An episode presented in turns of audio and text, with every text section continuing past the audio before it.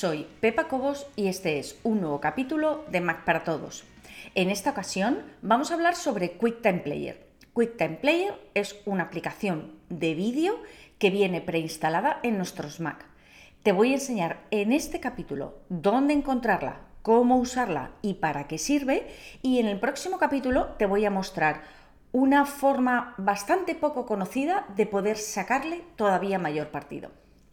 Vamos a ir primero a dónde encontrarla. Si entras al Finder y te vas a aplicaciones, dentro de aplicaciones bajamos y en la Q lo vas a encontrar aquí, QuickTime Player. Este es el logo de QuickTime Player. Seguramente, aunque vengas de Windows, estás acostumbrado a verlo porque QuickTime ha sido un estándar durante muchísimo tiempo. Es verdad que vale para un montón de cosas, más de las que imaginamos, pero no es una navaja suiza que valga para cualquier tipo de vídeo. Y ahora vamos a ver por qué. Y qué opciones tienes también para eh, cambiar o elegir otro programa que te pueda hacer las veces de tablas salvavidas, por decirlo de alguna manera. Eh, lo más obvio que puedes hacer con QuickTime Player es reproducir un vídeo. Ojo, aquí ya empiezan los problemas, problemas entre comillas, que es que no todos los formatos de vídeo son compatibles con QuickTime Player. Sí MP4, sí MOV, MOV, los más habituales son compatibles, pero hay otros muchos que no. Entonces, por ejemplo, si yo tengo un eh, archivo MP4 y hago doble clic sobre él, a no ser que tú lo hayas cambiado por defecto, se va a abrir con QuickTime Player. En el momento que se abre, como ves, aquí arriba al lado de la manzanita pone QuickTime Player y al pasar el ratón por encima lo que veo es el título del archivo y debajo los controles de vídeo.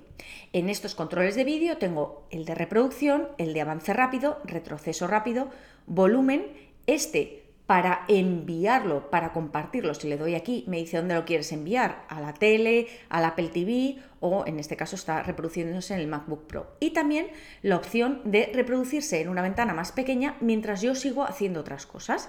Si le vuelvo a dar aquí, se vuelve a abrir en grande.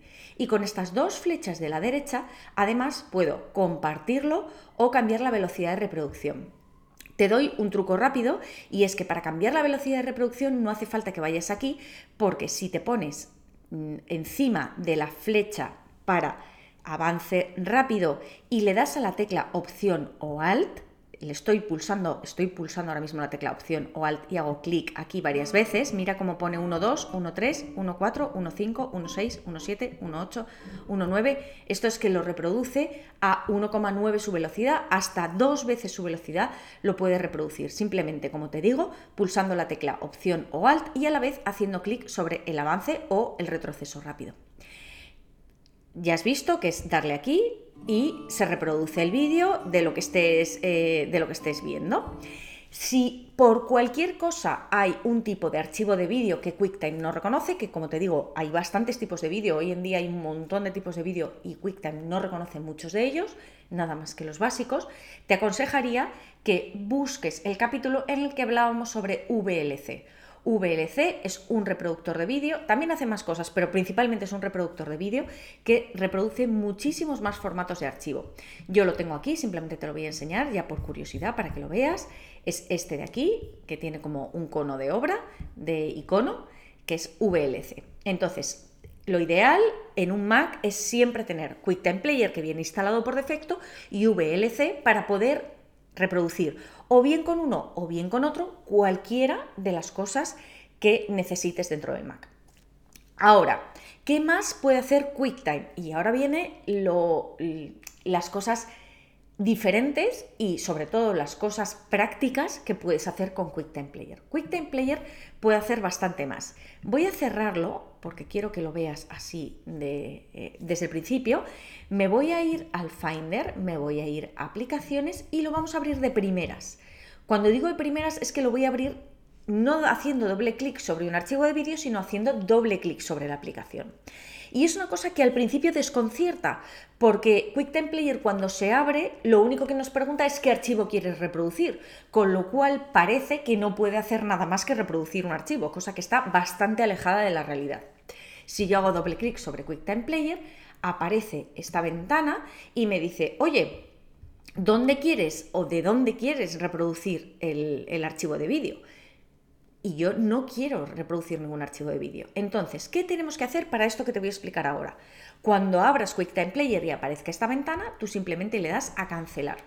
Una vez que le hemos dado a cancelar, aparentemente hemos quitado el programa, pero no es verdad porque si te vas aquí al lado de la manzanita verás que pone QuickTime Player. Si en, al lado de tu manzanita no pone QuickTime Player, lo que tienes que bajar es aquí, comprobar que QuickTime Player está abierto, que está abierto porque yo veo el icono y veo un punto negro debajo y si sigues sin verlo, simplemente hacer clic en QuickTime Player, volverle a dar a cancelar y comprobar que lo tienes. ¿Qué podemos hacer una vez que hemos dado a cancelar y tenemos todas las ventanas cerradas? Nos vamos a ir a archivo y aquí empieza la magia real de QuickTime Player. ¿Qué puedes hacer? Puedes grabar vídeo, puedes grabar audio y puedes grabar la pantalla. La grabación de vídeo ya la vimos cuando hablamos de la cámara de continuidad, pero simplemente hacemos clic en nueva grabación de vídeo y automáticamente aparecen aquí las diferentes opciones. Vamos a decirle que queremos la cámara FaceTime HD y aquí aparezco yo hablando sobre las diferentes opciones de QuickTime. ¿Qué podemos hacer? Clic aquí y empezamos a grabar. Si yo hago clic en la flecha de la derecha, puedo elegir también no solamente la cámara que quiero, sino también el micrófono que quiero. Y a partir de ahí, quiero calidad alta o calidad máxima, simplemente le das a grabar y en el momento que termina la grabación, el vídeo se queda, le pones un nombre y ya tienes tu vídeo grabado para poder mandar a cualquier persona. Esto sería lo más básico que puedes hacer, que realmente te vale para pues algo como lo que estoy haciendo yo, para grabarme y explicarte cómo se hace esto, esto o esto otro.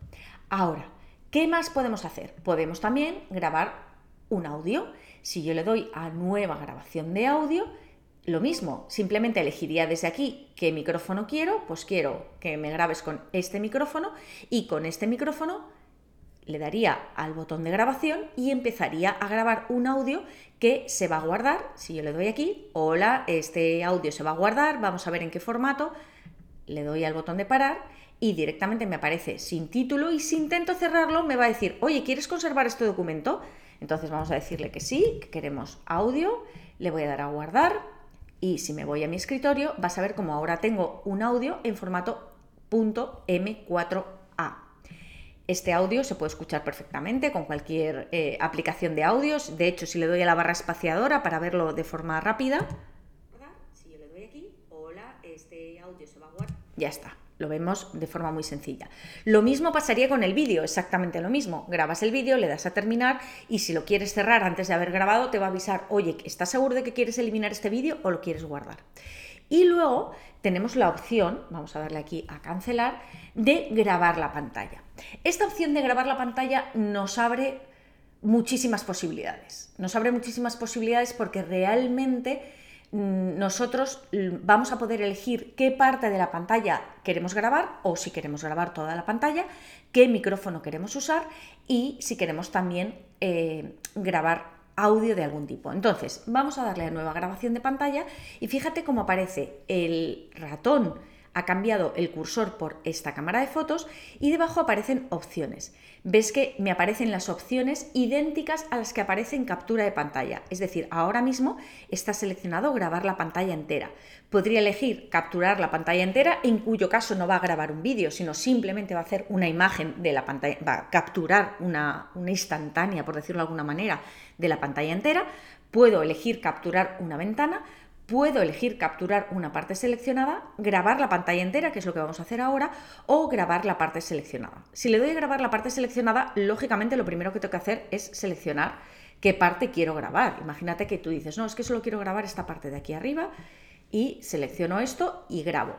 Nosotros queremos grabar la pantalla entera. Pero lo importante es que tenemos que elegir las opciones. ¿Qué opciones tenemos? Podemos guardar en el escritorio, en documentos, en mail, en mensajes o dentro de QuickTime Player. También podemos elegir otra ubicación, en cuyo caso me va a mostrar esta pantalla donde puedo elegir dónde quiero guardar estos em, archivos. En mi caso, le voy a decir que me lo guarde en el escritorio.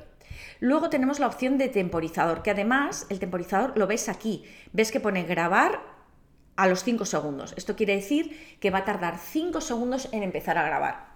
Esto está bien yo lo utilizo un montón. Cuando grabo estos vídeos de Mac para todos, aunque no utilizo QuickTime para grabarlos, pero utilizo muchísimo este temporizador porque así me da tiempo a situarme, a abrir las ventanas que haga falta durante estos primeros 5 segundos.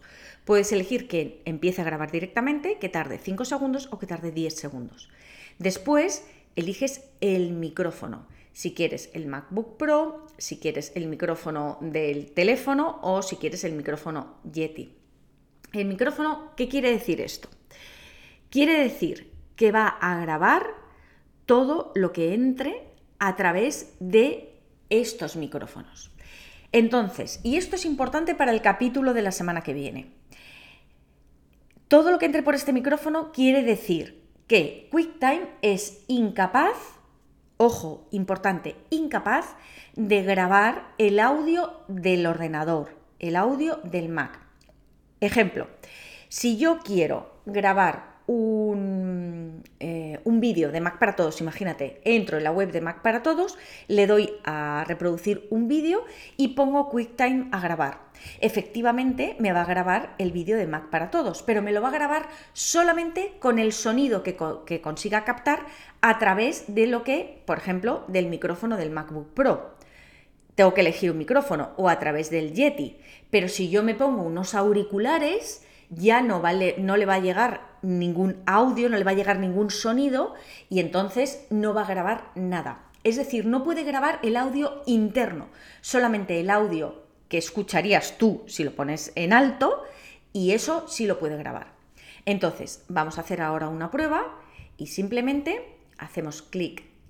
Da igual, iba a decir aquí, pero da lo mismo. Como tenemos la cámara, en cualquier sitio hacemos clic aquí, 5, 4, ves aquí, 3, 2, 1, ahora empieza a grabar, está grabando, aparentemente no vemos nada diferente, no está pasando nada.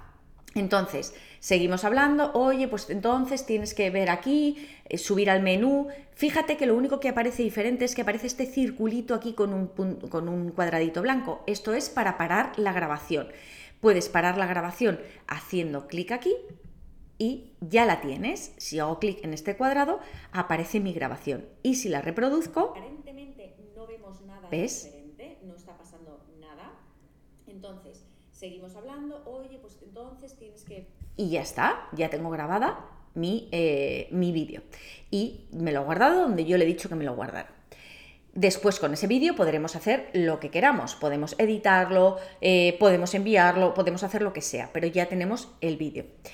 ¿Tienes capacidad de edición con QuickTime? Sí, pero muy limitada. Por ejemplo, si yo quisiera editar este vídeo que acabo de grabar, lo voy a abrir, lo tengo aquí y lo único que puedo hacer es irme aquí a edición y dentro de edición puedo eliminar audio, eliminar vídeo, puedo acortar dándole aquí y acortar simplemente lo que quiere decir es, oye, vamos a quitar este trocito del principio y este trocito del final, de manera que me queden, pues yo que sé, vamos a poner aquí 15 segundos, porque hasta aquí se oye bien, pero luego se oye mal, y le voy a dar a cortar. Ahora lo que tengo son mis 15 segundos, que he cortado el principio y he cortado el final. Pero tampoco tengo muchas más, voy a quitarle esto, le he dado a Command Z para volver hacia atrás. Pocas más opciones tienes, puedes dividir el clip o puedes añadir clip al final. Eh, ¿Dónde divides el clip? Tienes que colocarlo aquí donde quieras, por ejemplo, aquí, y eh, en el segundo 8 le doy a edición, dividir clip, y automáticamente me aparece aquí en el segundo 8 el clip dividido. Le doy a aceptar y ya tengo dividido mi clip. Eh, ¿Quieres conservar este documento nuevo? Sí, voy a poner clip dividido. Le voy a dar a guardar y ahora tengo mi clip dividido aquí, ¿vale? Y la grabación aquí. ¿Para qué me vale el clip dividido? Mira, voy a volver otra vez a mi grabación original y vamos a irnos aquí y vamos a suponer que yo le doy a edición, dividir clip, me divide el clip aquí y lo que puedo hacer es este que estaba delante lo arrastro y lo coloco detrás. Y entonces me cambia el orden de los clips. Es simplemente para poder mover trocitos pequeños del vídeo y colocarlo entre medias de otra parte del vídeo. Entonces, ¿qué haces? Nada, clic, donde quieras hacer, eh, donde quieras cortar el vídeo, en ese momento le dices dividir clip y a partir de ahí puedes moverlo y cambiarlo. No esperes de QuickTime Player que sea una herramienta de edición profesional de vídeo porque no lo es. Para eso utiliza iMovie o utiliza un programa de pago como ScreenFlow o utiliza mm, Final Cut, pero QuickTime Player vale para pequeñas ediciones de vídeo muy sencillas, por ejemplo, acortar o dividir. Para eso sí que nos vale. Y con esto hemos visto lo más básico que tienes que saber de QuickTime Player para poderlo usar con soltura dentro de tu Mac. En el próximo capítulo veremos un truco que te va a servir para poder grabar el sonido de nuestro Mac. Nada más. Espero que este capítulo te haya gustado. Nos vemos en el siguiente. Un saludo y muchas gracias.